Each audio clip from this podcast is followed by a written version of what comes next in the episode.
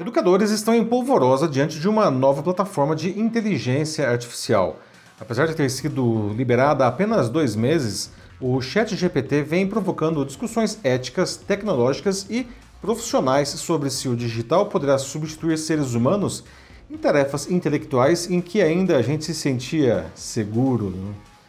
Nas escolas, esse temor chegou quando estudantes começaram a apresentar trabalhos que haviam sido escritos pela máquina e diante da qualidade dos argumentos e da fluência da escrita naquelas tarefas, professores passaram a se perguntar se perderiam a capacidade de identificar ah, plágios de seus alunos. Outros mais fatalistas já se questionam se a própria profissão poderia desaparecer sendo substituídos pelas máquinas. Mas essas perguntas estão erradas. E a escola, mais que ensinar boas respostas aos alunos deve ensiná-los a fazer as perguntas certas na vida. Eu entendo que professores estejam preocupados, não, esse desafio não pode ser ignorado, mas ele não pode servir como motivo para bloquearem a entrada da inteligência artificial nas aulas. Isso sim seria uma ameaça à manutenção do seu ofício. Eu sou Paulo Silvestre, consultor de mídia, cultura e transformação digital, e essa é mais uma pílula de cultura digital para começarmos bem a semana, disponível em vídeo e em podcast. O ChatGPT é uma plataforma criada pela empresa OpenAI capaz de escrever textos complexos a partir de comandos em linguagem natural. Ele simula uma conversa com uma pessoa, permitindo o encadeamento entre respostas e novas perguntas. Não funciona em vários idiomas, inclusive no português, né? e as suas produções vêm surpreendendo especialistas e o público pela qualidade. Os mais entusiasmados dizem que poderia até ameaçar a supremacia do Google como ferramenta de busca, tanto que no dia 23, semana passada, a Microsoft fez um investimento bilionário na empresa, né? o mercado estima em algo como 10 bilhões de dólares, para incluir essas funcionalidades em seus produtos como o Office e o Bing.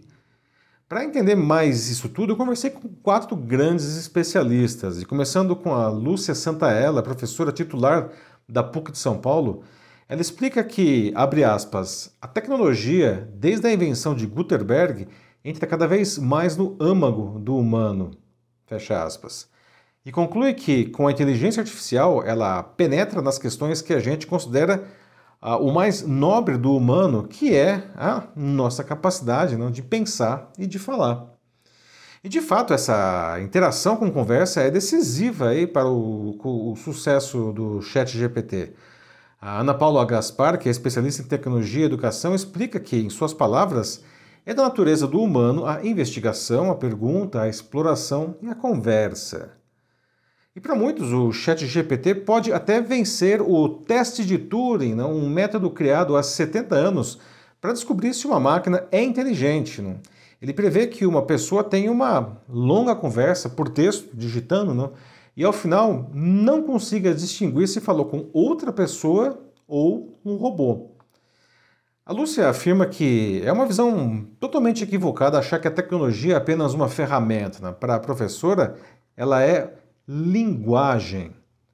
Tanto que o caminho para resolver os temores escolares aí já citados né, passa pelos professores se apropriarem da inteligência artificial ao invés de tentar bloqueá-la. Né? O Diogo Cortis, professor da PUC e especialista em inteligência artificial, lembra que toda tecnologia, quando aparece, muda comportamentos. não? E segundo ele, abre aspas, isso causa medo, espanto, porque a gente não sabe muito bem o que vai acontecer, fecha aspas. Já a Ana Lúcia de Souza Lopes, professora da Universidade Presbiteriana Mackenzie, em suas palavras, tá, abre aspas de novo, a grande questão é de educação do humano para utilizar bem esse recurso, fecha aspas. E ela provoca, abre aspas mais uma vez, o que a escola faz? A escola se retira, fecha aspas. Os meus entrevistados são unânimes ao afirmar que tentar impedir que os alunos usem a ferramenta é inócuo, não? Porque eles vão encontrar maneiras de burlar as restrições, não? Mas manter os processos atuais de aprendizagem e de avaliação é igualmente inadequado.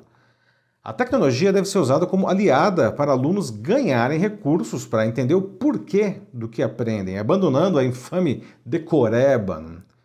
Segundo a Ana Paula, aspas, a partir do momento em que tem um desafio que o algoritmo vence, eu preciso liberar o estudante cognitivamente para tarefas mais complexas. E como exemplo, o chat GPT pode ser usado, por exemplo, não, ah, para uma produção colaborativa dos alunos, não, em que avaliem a qualidade e a precisão do que o robô gerou. Ele também pode ser usado, um outro exemplo, né, como apoio para debates não, e até estudo de idiomas. Não. Mas o Diogo lembra que os estudantes devem usar essa ferramenta sempre com um olhar muito crítico. O fato é que a inteligência artificial faz parte do nosso cotidiano de maneiras que a gente nem suspeita, como, por exemplo, na viabilizando de uma maneira totalmente transparente alguns dos recursos mais incríveis dos nossos celulares. E ela cresce de maneira exponencial. O ChatGPT deu agora só mais visibilidade ao tema. Ainda assim, essas transformações têm acontecido sem nenhum debate com a sociedade não, sobre as suas consequências. As escolas e as universidades, especialmente, têm um papel importantíssimo nesse processo. São elas ah, que realizam as pesquisas sobre esses impactos não sem um viés econômico. Porque as empresas criadoras desses recursos deveriam, por sua vez, fazer o mesmo, não? Só que, bom, nem sempre isso acontece, não. Elas preferem promover aí, inconsequentemente, os seus lançamentos, não, que podem render para elas aí, não, bilhões em lucros, não é mesmo? E a Ana Lúcia lembra que a gente tem que entender qual é a nossa responsabilidade quando colocamos um conhecimento no mundo. É nas escolas também onde crianças e adultos precisam entender e se apropriar não, desses recursos para aprender mais e melhor. Um uso da inteligência artificial que respeite isso vai favorecer a nossa própria, digamos, inteligência humana. Né? Como explica a Lúcia Santaella em suas palavras, abre aspas, a inteligência é metabólica, então ela cresce através do aprendizado.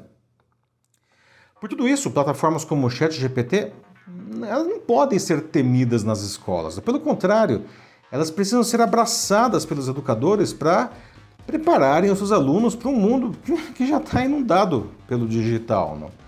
A gente precisa reaprender a aprender diante de tantas e incríveis possibilidades.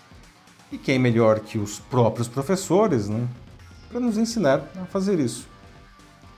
É isso aí, meus amigos. Aliás, você já testou o Chat GPT? Né? Tem alguma ideia de como ele pode facilitar a sua vida, a sua carreira, até o seu negócio? Né? Se quiser debater sobre isso aí na sua empresa ou instituição, né, mande uma mensagem aqui para mim que vai ser um prazer conversar com vocês. Eu sou Paulo Silvestre, consultor de mídia, cultura e transformação digital. Um fraternal abraço. Tchau.